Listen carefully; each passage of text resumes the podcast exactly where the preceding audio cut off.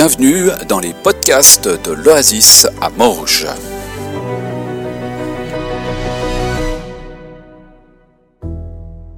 J'invite maintenant Alain Lambercy à me rejoindre. C'est aussi quelqu'un que j'ai appris à connaître dans les Camp il y a de ça bien des années. Alors il a arrêté bien avant moi, il a quelques années de plus, j'ai surtout gardé contact avec son frère, mais, euh, il se trouve qu'on s'est croisés euh, quand on était en visite à Châteaudet où il apportait son témoignage là-bas. Euh, je vais pas en dire parce qu'il va le raconter. Et puis je me suis dit, bah voilà, c'est... Encore un peu de place pour un témoignage. Et euh, voilà, je me suis dit que ça pouvait vraiment aussi euh, venir nous parler, euh, nous ici, et puis les membres de cette église, alors qu'on puisse lui faire bon accueil, et puis j'ai juste encore prier pour toi. Seigneur, merci pour Alain, pour cette vie qu'il a avec toi, pour ce choix qu'il a fait de pouvoir aussi témoigner de, ce qu'il a vécu avec toi. Seigneur, que tu puisses le porter ce matin, lui donner paix et assurance dans ce qu'il va nous partager. Et que les paroles que tu mets dans sa bouche puissent aussi venir interpeller nos cœurs. Amen.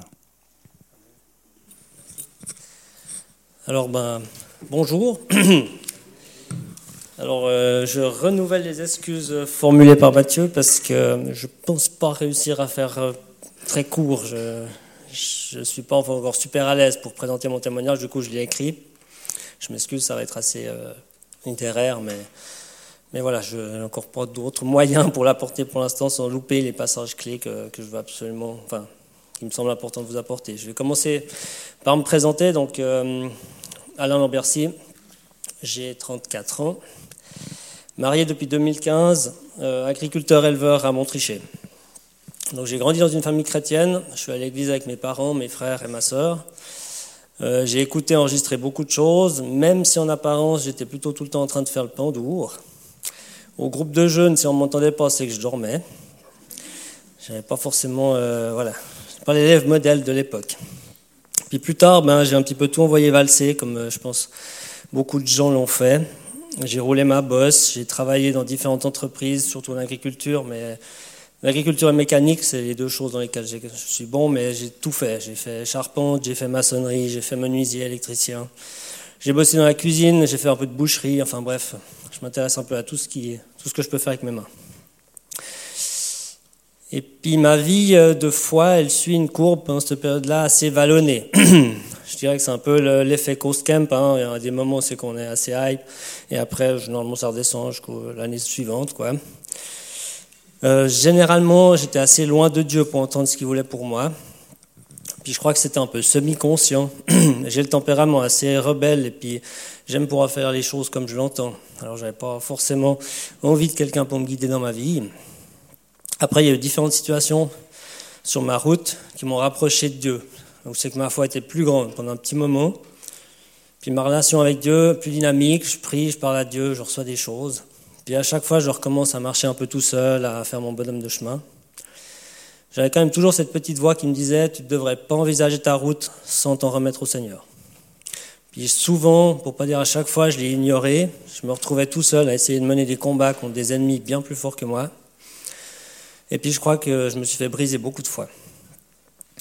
Bien sûr, j'ai pu compter sur mes amis, sur ma famille, sur ma femme, pour me soutenir par leurs prières, leurs actions. Mais quelque part, ça faisait que de mettre une poche de glace sur une fracture de ma foi. Les fractures, la fracture des côtes, si on peut l'imaginer un peu ainsi, c'est celle qui, à chaque fois que tu veux respirer à plein poumon, prendre le souffle de la vie, bah, ça te terrasse de douleur. Alors tu respires gentiment, tu vis par petites inflammations, insufflations calculées, tu vivotes sans prendre des vraies, des vraies grandes respirations.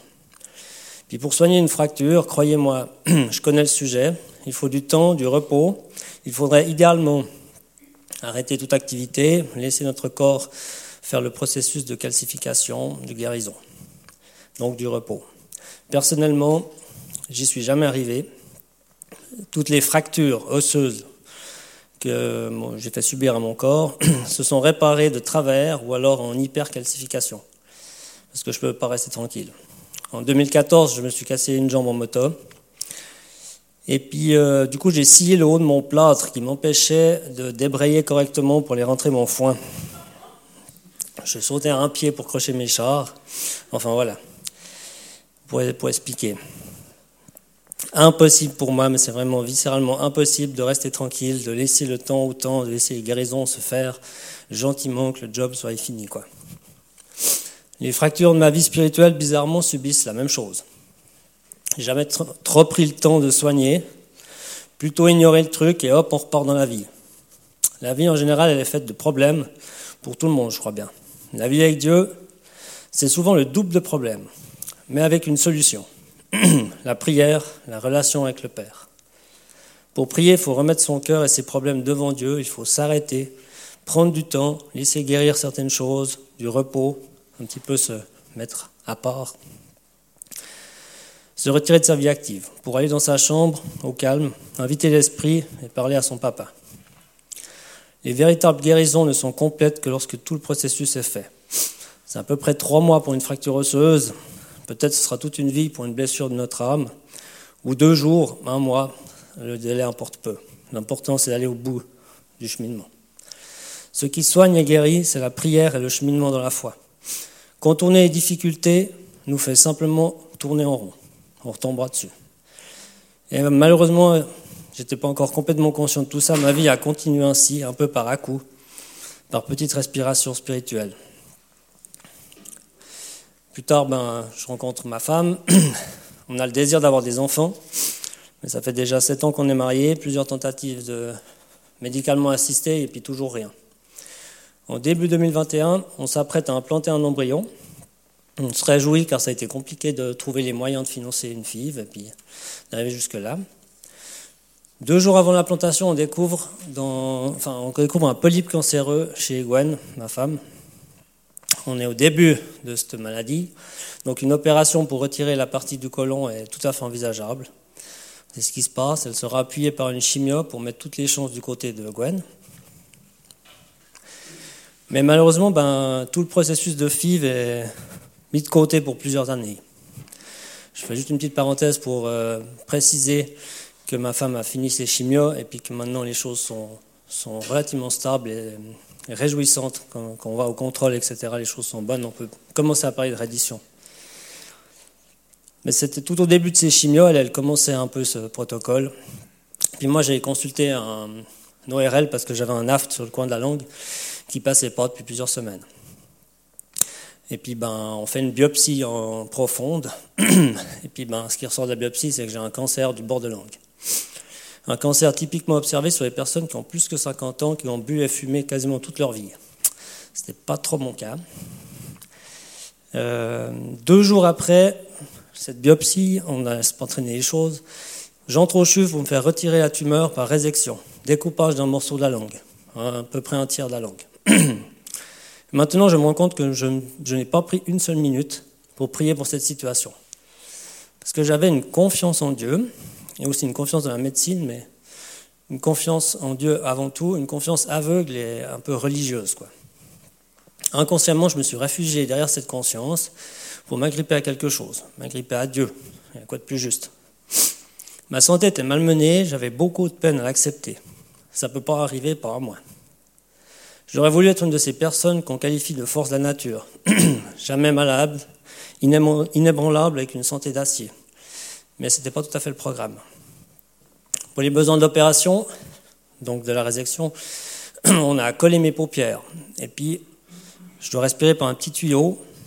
Et puis, j'ai pas le droit d'ouvrir la bouche. C'est ce que j'ai constaté au réveil, dans la salle de réveil. Donc, c'était un peu stressant. Il y avait une infirmière, c'est une personne que je salue pour sa gentillesse. Et puis, euh, et puis ce qu'elle a fait à ce moment-là, elle m'a bien expliqué, elle m'a aidé à me calmer. Il faut surtout pas paniquer. Je respire par un petit tuyau, donc il faut avoir des petites respirations. Sinon, il y a tout le système qui ne euh, qui, va pas. Alors bon, j'essaie de me calmer, ça, ça va plus ou moins. Puis après, ben, les choses se réveillent. Petit à petit, la douleur s'installe. On peut gérer la douleur avec des antidouleurs qu'on passe dans ma sonde nasogastrique, le deuxième tuyau qui me permet de manger à chaque repas si on peut plus ça pas, hein, c'est une poche de nourriture pendue à une tige en acier. Et j'ai pas le droit, impossible d'avaler, j'ai pas le droit de boire, pas le droit de parler, pas encore, pas le droit de cracher, pas le droit d'ouvrir la bouche. Je peux retirer ma salive, et puis il y a tout un jus aussi dû à l'opération avec une petite pompe. Et puis je vous laisse imaginer un goût infect dans la bouche qui, traîne à longueur de journée. Et puis euh, ça a été ça pendant trois jours, avec beaucoup de peine à dormir évidemment. L'amélioration était lente, mais le quatrième jour, on me permet de boire de l'eau, par très petites gorgées. C'était un tel bonheur, juste de l'eau plate et fraîche, mais fou. Puis après, on a commencé quelques yogourts, des jus de fruits, gentiment dépurés, des soupes. Le chirurgien qui passe me voir me dit que tout va bien. Si tout va bien, euh, en fin de semaine, je peux rentrer à la baraque. Je commence aussi gentiment à pouvoir dormir, avec moins de douleur et puis une langue qui un peu, qui est moins enflée, quoi. Puis une nuit, je me réveille en toussant brutalement, car un peu de liquide a coulé dans mes poumons. Et puis du coup, bah voilà, réflexe de tout. Puis quand j'ouvre les yeux, ben, j'avais du sang partout, tout mon lit était couvert de sang, ma blouse. Parce qu'en fait, j'avais ma langue qui saignait énormément là. J'appelle l'infirmière qui me dit de rester calme. Je m'assieds sur les toilettes, je devais mettre la tête en avant avec de la glace sur la nuque. Et puis de temps en temps, j'ouvrais la bouche pour mettre un glaçon, pour toujours essayer de limiter ces saignements. Puis le but, c'était d'attendre que le médecin des urgences euh, monte voir ce qui se passe. Alors, les urgences du SUV, je vous explique comment c'est intense, donc euh, je n'ai pas vu de médecin. Le risque, c'était que le saignement ne s'arrête pas, puis qu'on doive redescendre au bloc pour recommencer l'opération, resuturer, reboucher là où c'est que ça saignait. Et puis ça voulait dire pour moi retour à la case salle de réveil, avec tout le processus des trois jours, la douleur, la pompe, tout le commerce à revivre. À ce moment-là, ma fière confiance en Dieu et tout ce que, tout ce que je croyais, que ça allait vite être fini, que j'avais pas, que j'allais m'en remettre très rapidement, eh ben, c'était complètement balayé. J'avais la panique qui était venue me prendre, que je pouvais pas gérer. Je commençais à respirer de plus en plus vite. Et puis, c'était euh, pas le top vu que euh, j'avais toujours la bouche pleine de sang. Quoi. C'était 5 heures du matin, j'étais tout seul dans ma salle de bain en chuve à attendre un médecin, en panique.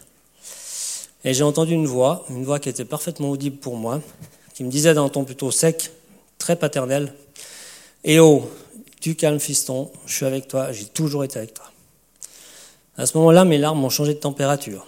On peut dire qu'immédiatement, je me suis apaisé, j'ai ressenti l'amour de Dieu et sa présence. Alors que l'angoisse disparaissait gentiment, mon souffle et ma fréquence cardiaque redescendaient à la normale. Quand l'infirmière est revenue regarder comment j'allais et m'annoncer qu'aucun médecin n'était disponible pour le moment, je lui ai simplement répondu Ok, j'attends. Euh, par contre, j'ai encore besoin de la glace. Qu'est-ce que vous avez encore de la glace? Elle m'a répondu Il me reste que Cassie. Enfin, ceux qui ont fait un séjour au CHUV connaissent peut-être la fameuse glace Cassie du CHUV. Apparemment, c'est quelque chose de mangeable selon eux. Enfin bref. Finalement, plus tard, après quelques malaises vagales, chute de pression, régurgitation du, sang que dans la bouche, le médecin du service ORL, qui venait de commencer sa journée à 7h30, a pu inspecter ma bouche. On avait suturé un plastique sur ma langue en guise de pansement, donc il a pu le retirer. Les saignements étaient dus à des points de suture de ce plastique qui avaient pété pendant que je toussais mais pas de gros saignements profonds, pas besoin de redescendre au, de redescendre au bloc. La suite de la convalescence s'est déroulée assez calmement. Après, euh, il y a quand même quelques légères euh, paralysie faciale et puis des problèmes à parler. Euh, ça me faisait assez honte, mais j'ai pu récupérer. Si je reviens sur cette nuit-là, certes, j'étais en confiance. Il y a quelque chose de très beau là-dedans. J'avais confiance en Dieu comme dans une ceinture de sécurité. Si ça se passe mal, c'est bon, je gicle pas dans le pare-brise. La ceinture me bloque. Ce qui a changé cette nuit-là, c'est que la confiance que j'avais en Dieu, elle a évolué, pour ne pas dire être complètement transformée, dans la confiance en une main qui était tendue. C'est drôle, ça fait un peu redondant avec certains témoignages du début de culte, mais c'est parfait, je suis dans le thème. C'est une main qui t'agrippe fermement, qui ne te lâchera pas. Car à l'autre bout de ce bras, il y a un père qui t'aime, qui te connaît. C'est très difficile d'avoir cette relation avec une ceinture de sécurité. Probablement à cause de ma fierté qui tente à me convaincre que j'ai pas autrement besoin de Dieu. Ou pire, au pire, quand ça se passe mal, elle est là, la ceinture de sécurité, mais en général, elle sert à rien, voire elle embête. Je demande pardon, Seigneur, d'avoir eu cette, cette, euh, cette ligne durant toute ma vie. Pardon, Seigneur, d'être si indépendant de toi. Ou du moins de toujours tendre à l'être. C'est impressionnant comment tendance à revenir sur, sur une, euh, ouais, une indépendance par rapport à Dieu. Maintenant, je te connais mieux. Je connais aussi mes faiblesses. Je vais à développer ma relation, puis à serrer régulièrement cette main qui m'a grippé. Depuis, ma vision de Dieu a changé, car mon âme était fière et maintenant elle est devenue serviteur. On ne peut pas ressentir l'amour et rester fier. Comment voulez-vous être fier et sûr de vous quand le Dieu qui a tout créé, puis tout sauvé par le sacrifice de son Fils à la croix, prend le temps de venir à l'hôpital vous voir? Non, tu lâches ta gloire, tu t'agenouilles, point barre. Mais huit mois après cette période, lors d'un xème contrôle de mon cou et de mes ganglions, le médecin, il n'est pas trop tranquille, puis il me fait quand même une biopsie. Et puis la crainte s'est avérée, cellule cancéreuse dans le cou. Cette fois-ci, on enlève toute la chaîne ganglionnaire de gauche, on avait enlevé auparavant que quelques ganglions. Et puis, du coup, je rentre à l'hôpital pour, euh, pour préparer cette opération. Le jour de l'hôpital, je fais un petit scanner pour euh, voir un peu dedans, et puis le médecin passe vers moi, puis il me dit, ben voilà, en plus, du coup, il y a deux nodules cancéreux dans vos poumons, un de chaque côté. Alors, euh, on va déjà faire le coup, et puis après, on regardera pour les poumons. Alors, j'ai recommencé à avoir assez peur, là, et puis l'impression d'être une usine à tumeurs. J'ai revu mon oncle qui était décédé du cancer, avec toutes les annonces qu'il avait eues, il y a des métastases là, ici, et tout et tout. Enfin bref. La nuit qui a suivi était très compliquée. J'essayais de prier, mais j'étais tellement déçu, puis ça passait en colère. Puis je me suis rappelé cet épisode de la langue. Ça m'a fait des frissons, je me suis raccroché à ça. Le matin, je suis, parti du coup plutôt serein en fait à l'opération de ces ganglions. J'ai dit une chose après l'autre. L'opération se passe très bien, les médecins peuvent retirer tout ce qu'il faut. Ils installent deux drains dans mon cou avec des bouteilles là, euh, que pour les jours d'après, pour sortir un petit peu le, le, jus. Puis vu que je me rétablis pas trop mal, ils m'envoient à l'hôpital des patients, l'hôtel des patients, pardon. Donc c'est super, c'est pour les patients un tout petit peu autonomes. On est comme à l'hôtel, il y a un restaurant, on a sa chambre privative, salle de bain, tout, on est bien. Puis je vais faire des contrôles euh, trois fois par jour de de ces etc. Puis je me dis, oh, c'est génial, je finis là-bas, merci Seigneur. Euh, je vais pouvoir prendre ce temps pour euh, vivre ça comme une sorte de retraite spirituelle. Je suis pas au boulot, pas chez moi, j'ai du temps, machin et tout tout. Mais d'accord, bah alors d'abord je me repose un peu parce que je suis vachement fatigué.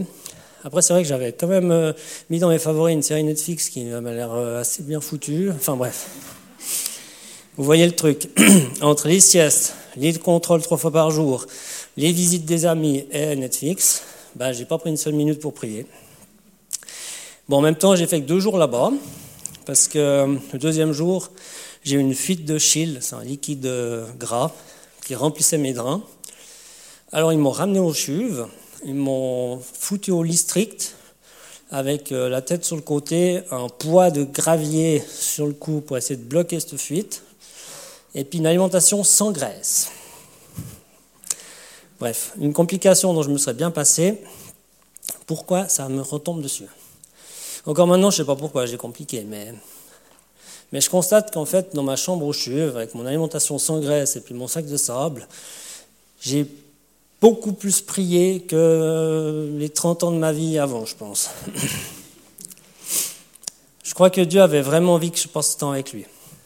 Moi, j'en avais besoin, et il m'a parlé énormément. Il m'a montré que je pouvais vivre mes rêves, que c'est lui qui, les avait, qui me les avait soufflés. Il n'avait pas fait ça pas fait germer ses rêves en moi pour me faire souffrir de frustration parce que ça n'allait jamais se passer, mais comme un cadeau d'un père à son fils pour la vie terrestre. En fait, j'ai toujours eu cette sensation que mes rêves étaient un pur produit de mes désirs humains et que Dieu avait un plan plus austère pour ma vie. C'est très difficile de connaître cette partie de la personnalité de Dieu quand on lui parle que pour se plaindre ou pour demander de l'aide. Voilà, de retour chez moi, les difficultés reprennent un peu le dessus, surtout avec les crises de migraine qui viennent régulièrement me terrasser. J'attends l'opération des poumons. Je vais tous les jours au CHUV pour faire des rayons. Et généralement, avant 7 heures du matin, j'avais déjà pris la dose d'antimigraineux pour la journée. Bref, je n'étais pas au top. Vient l'opération des poumons. Les différentes interventions me déclenchent bien sûr une migraine hyper violente. Les médicaments ne font plus rien. J'attends juste la narcose comme libération. À mon réveil, plus de goût dans la bouche, voire pire, j'avais un goût informe qui stagnait partout, et les migraines de retour. Les drains des poumons font un mal de chien parce qu'ils passent entre les côtes, puis ils sont quand même assez costauds. Et puis le protocole de rayon continue, donc je vais descendre faire mes rayons au sous-sol avec mes drains et tout le commerce. Et les migraines, bien sûr, euh, m'empêchent de dormir, je perds un peu de poids, le manque de goût euh, donne un, manque de goût général à la vie, en fait. Et un soir, j'étais seul chez moi en pleine crise migraineuse, qui était en train de, de tourner en ce qu'on appelle algie vasculaire de la face. Il y a mal de crâne, migraine et algie vasculaire de la face. Et puis du coup, j'étais vraiment donc sur mon canapé, en sueur, dans le noir, en pleurs, à deux doigts de partir aux urgences tellement j'en pouvais plus. J'avais pris bien sûr tout ce que je trouvais comme médicament, euh, rien ne faisait. Mais je prie, je prie, je prie, je prie. D'abord, je faisais des belles prières, des phrases complètes. Au fil des heures, c'était juste libère-moi, Seigneur, apporte-moi ta paix.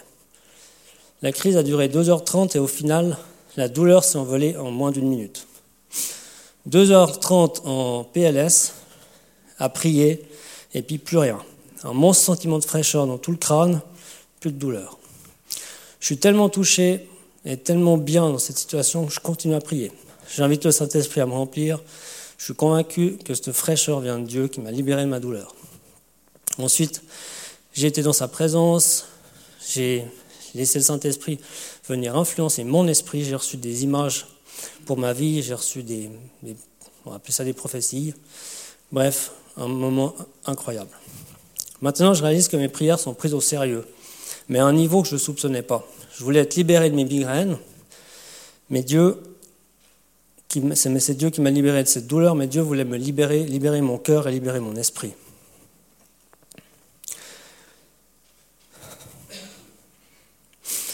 Il a fallu faire fondre le béton que j'avais coulé tout autour. Alors Dieu m'a fait... Alors non, oui, ça m'a fait mal dans ma chair de péter ce, béton, parce qu'il a fallu, euh, il a fallu que j'y laisse des, plumes. En l'occurrence, un mal de crâne, pas possible. Mais il fallait pas moins pour que je sois touché réellement, je pense. Maintenant, je suis heureux d'avoir traversé ça. C'était la meilleure migraine de ma vie. Je suis triste d'avoir passé autant d'années à bétonner tout ça. À la base pour me protéger, j'imagine. Alors, je ne peux pas laisser les choses comme ça.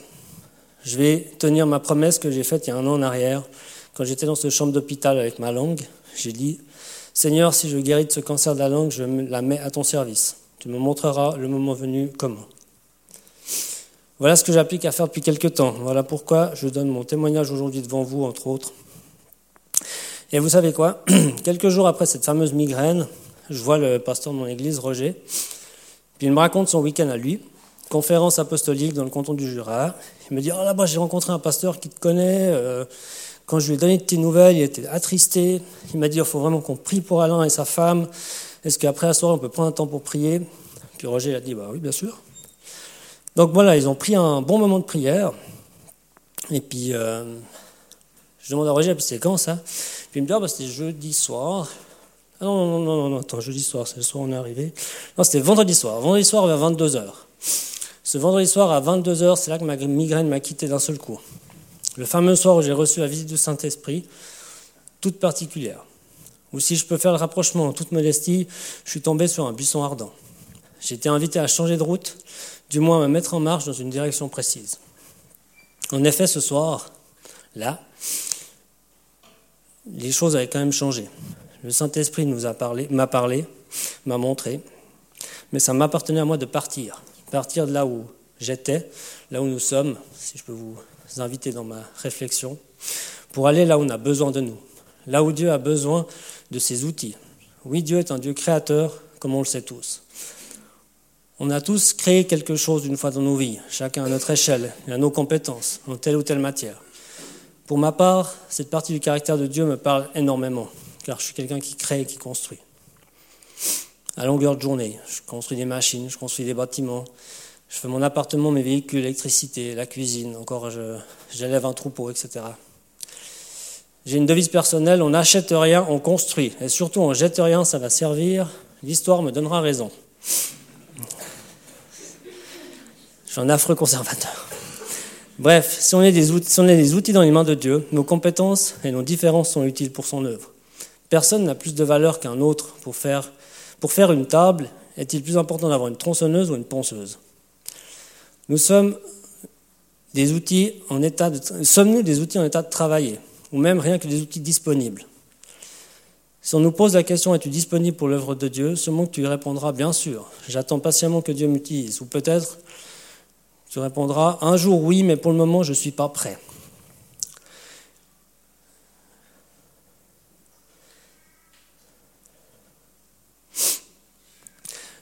Je, voilà, ce que je veux dire par là, c'est que quand Moïse a rencontré, le, a eu cette interaction avec le buisson ardent dans, son métier de berger, il n'était pas prêt à aller sortir le peuple d'Égypte. Il n'a pas dit à Dieu, euh, écoute, là, je ne me sens pas prêt bientôt. Enfin, oui, il a essayé de dire un truc du genre. Il a dit, pourquoi moi? Qui suis-je? Pour aller parler à Pharaon, en l'occurrence. La réponse de Dieu, je serai avec toi. C'est pas du tout, euh, t'es prêt, t'inquiète pas, ça va aller. Non, c'est juste, je serai avec toi. Ça pas besoin d'être prêt, je suis avec toi. Après ça, t'es vite à court d'arguments quand même. Dieu lui donne encore quelques infos, et puis le gars, il se met en marche. Il part pour l'Égypte. Primo, il obéit. Et puis deuxième chose, il est parti avec cette seule phrase de Dieu, je serai avec toi, à peu de choses près. Moïse n'a pas été téléporté en Égypte, il a dû se mettre en route, il a dû prendre son bâton de pèlerin, il a dû traverser le désert. Il a dû s'y rendre par ses propres forces. Ça a pris une bonne charge de courage et de volonté. Mais au final, avec cette simple foi, Dieu lui a dit, je serai avec toi. Dieu est avec nous à chaque moment de notre vie. On n'a pas besoin d'être préparé, d'être formé, d'avoir vécu plusieurs euh, expériences avant d'être efficace. Non. Et Dieu n'a pas menti. Il a été avec lui jusqu'au bout. On connaît tous l'histoire. Notre foi doit être simple, basée sur une relation réelle, pas gonflée à bloc par des argumentaires ou encore rechargée par toutes sortes d'expériences charismatiques ou je sais pas encore, ou je sais quoi d'autre. Dieu qu'on connaît est avec nous à chaque instant. Il est là à l'hôpital quand la langue saigne. Il est là devant la mer quand les chars égyptiens arrivent. Bref, il a besoin de ces outils pour faire son œuvre, pour sauver chacun de ses enfants. L'Esprit nous a été offert pour nous guider, aussi pour nous protéger. Dans Jean 16, verset 13, Quand le défenseur sera venu, l'Esprit de la vérité, il vous conduira dans toute la vérité, car il ne parle pas de lui-même, mais il dira tout ce qu'il aura entendu et vous annoncera les choses à venir. Jean 16, verset 13. Alors écoutons-le, chaque jour, pas seulement quand la migraine nous fait sur le crâne. Je suis convaincu que l'Esprit de Dieu nous parle à tous, tous les jours. Mais sommes-nous disponibles? J'espère que mon partage, que mon témoignage vous aura encouragé, vous aura sensibilisé. Et puis j'espère que l'Esprit pourra venir vous apporter, vous guider et vous protéger. J'aimerais finir par prier, simplement. Seigneur, tu orchestres chaque chose, chaque chose de nos vies et tu connais tes enfants. Tu connais les rêves que tu as placés en eux et pourquoi ils sont là. Tu connais les points forts et leur sensibilité. Tu veux les rejoindre, chacun, et tu as un plan pour le faire. Rien ne t'échappe, ton amour traverse toutes les circonstances. Merci Seigneur pour ton esprit présent à chaque instant. Merci Seigneur pour ce guide et ce protecteur. Aide-nous à l'écouter, aide-nous à rester disponibles. Amen.